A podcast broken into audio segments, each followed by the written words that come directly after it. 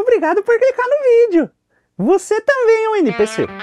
Você pode não estar ganhando 30 mil reais por semana como Felca, nem repetindo frases de maneira constrangedora como maldito coloridinho. Milho!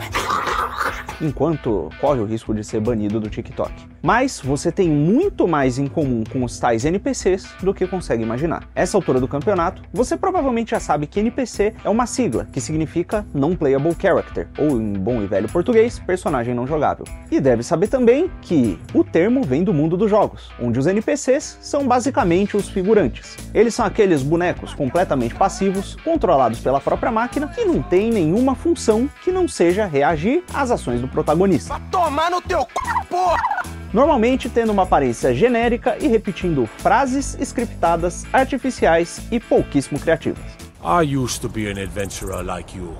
Then I took an arrow in the knee. Já a live do NPC consiste justamente em um ser humano de carne e osso com uma expressão facial fixa, fazendo movimentos repetitivos como os bonecos figurantes, enquanto reage de forma passiva aos estímulos que a audiência envia. E esses estímulos vêm em forma de presentes rosas, milhos e brabos digitais, que são comprados com dinheiro de verdade. E, para além de gerarem um feedback visual na tela, fazem o NPC reagir de acordo com o estímulo enviado. No frigir dos ovos, o NPC das lives está ganhando dinheiro para desempenhar um papel de submissão total aos estímulos enviados pela audiência. E a essa altura do campeonato, você deve estar pensando duas coisas. A primeira é, por que diabos eu disse que você também é um NPC? E a segunda é, por que diabos as pessoas assistem ou dão dinheiro para os outros fazerem isso? E bom, as respostas dessas duas perguntas estão intimamente ligadas. E para respondê-las, primeiro eu gostaria de ressaltar que não existe novidade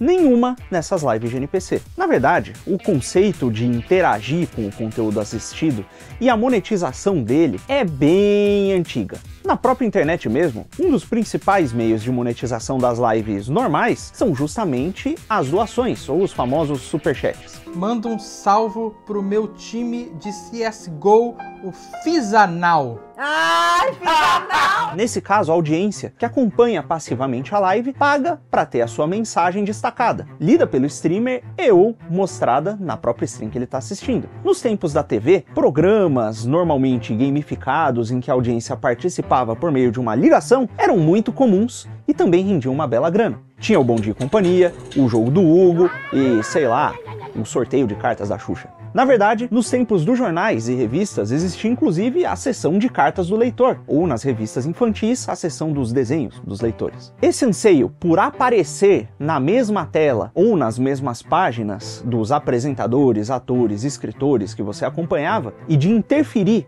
ativamente com o entretenimento que você normalmente consome de forma passiva, existe há tempos. A diferença aqui é que no caso das lives, programas de TV, revistas e jornais, havia um conteúdo sendo produzido e personalidades sendo expressas.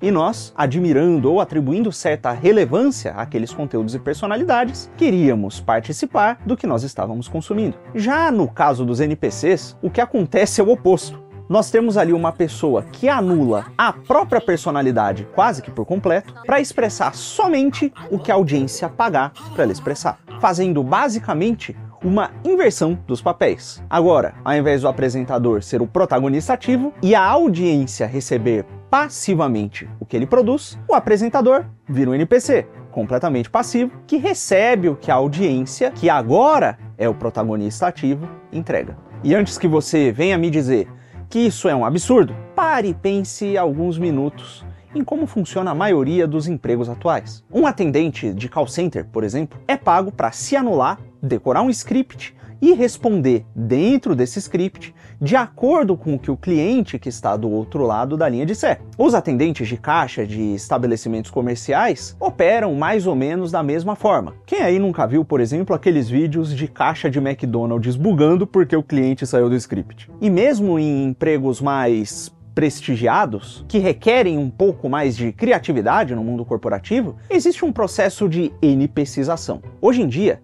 Toda empresa tem as suas famosas missão, visão e valores. E os funcionários são encorajados a encarná-los, a vestir a camisa, a se enquadrar nos valores da empresa. Os departamentos de RH agora policiam a comunicação entre os funcionários, dão palestras que incutem valores éticos e sociais neles, e, dependendo do caso, até promovem eventos sociais pós-expediente que encorajam que até a vida social dos funcionários seja vivida dentro dos limites da empresa. Bom, é, hoje em dia tem até empresa que está remunerando seus executivos baseado na efetividade da adesão a pautas de social, de governança e ambientais, ao invés de simplesmente pagar um salário normal no final do mês. No fim das contas, você trabalha na empresa, seus amigos são os da empresa, seus valores são os da empresa e você é encorajado a cada vez mais ser menos você e ser mais a empresa tudo em troca de dinheiro. Nesse modelo, o funcionário perfeito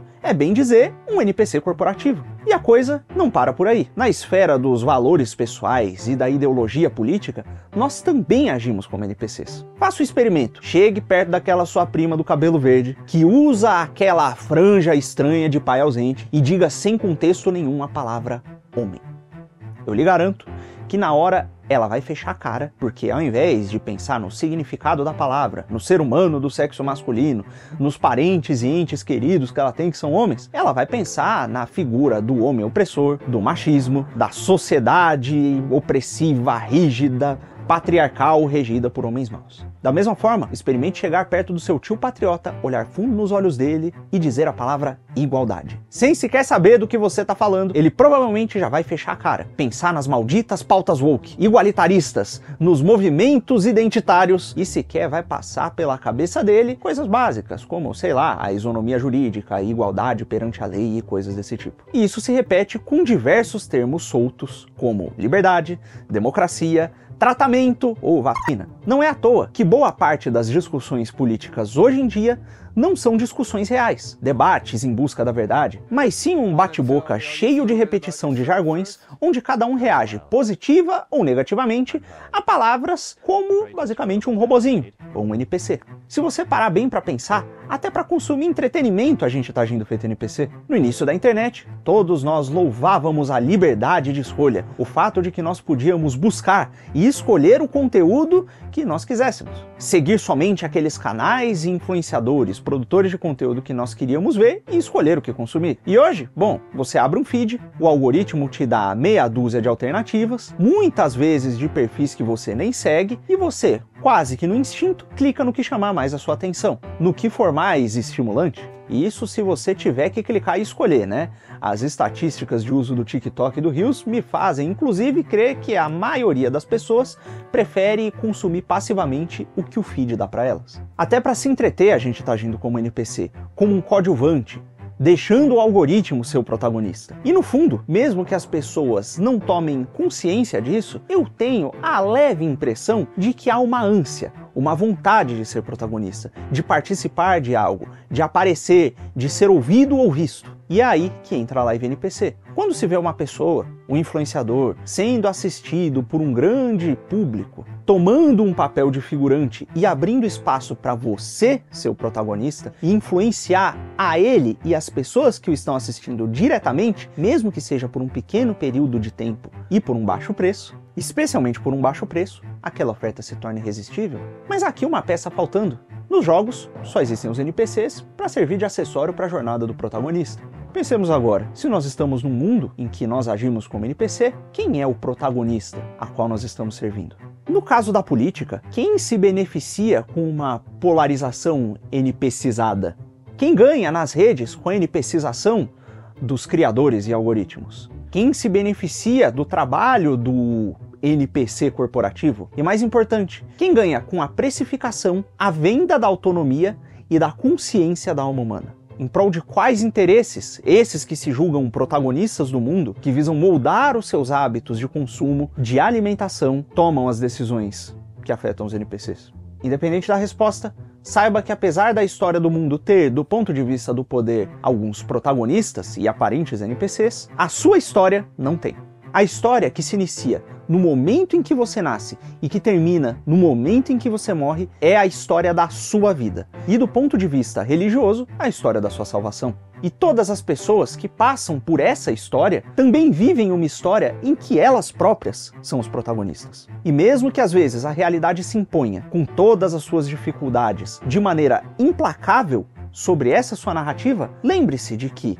só quem consegue controlar a forma como você recebe e lida com essas imposições é você. E no fim, está nas suas mãos a escolha de se vender e abraçar o papel de NPC integralmente, ou instalar-se na realidade e viver, mesmo que dentro das suas limitações e das suas dificuldades, uma vida interior verdadeiramente livre. E quando essa liberdade interior é buscada e os aparentes NPCs se libertam, os protagonistas autoproclamados têm o protagonismo dos NPCs imposto sobre os seus planos e agendas, e são, por fim, obrigados, mesmo que a muita custa, a reconhecê-lo. Ou sei lá, você pode agir mesmo feito um NPC, ser eventualmente substituído por um IA e viver sob o controle e a tutela da renda básica imposta pelos tais protagonistas do mundo. Você é que escolhe.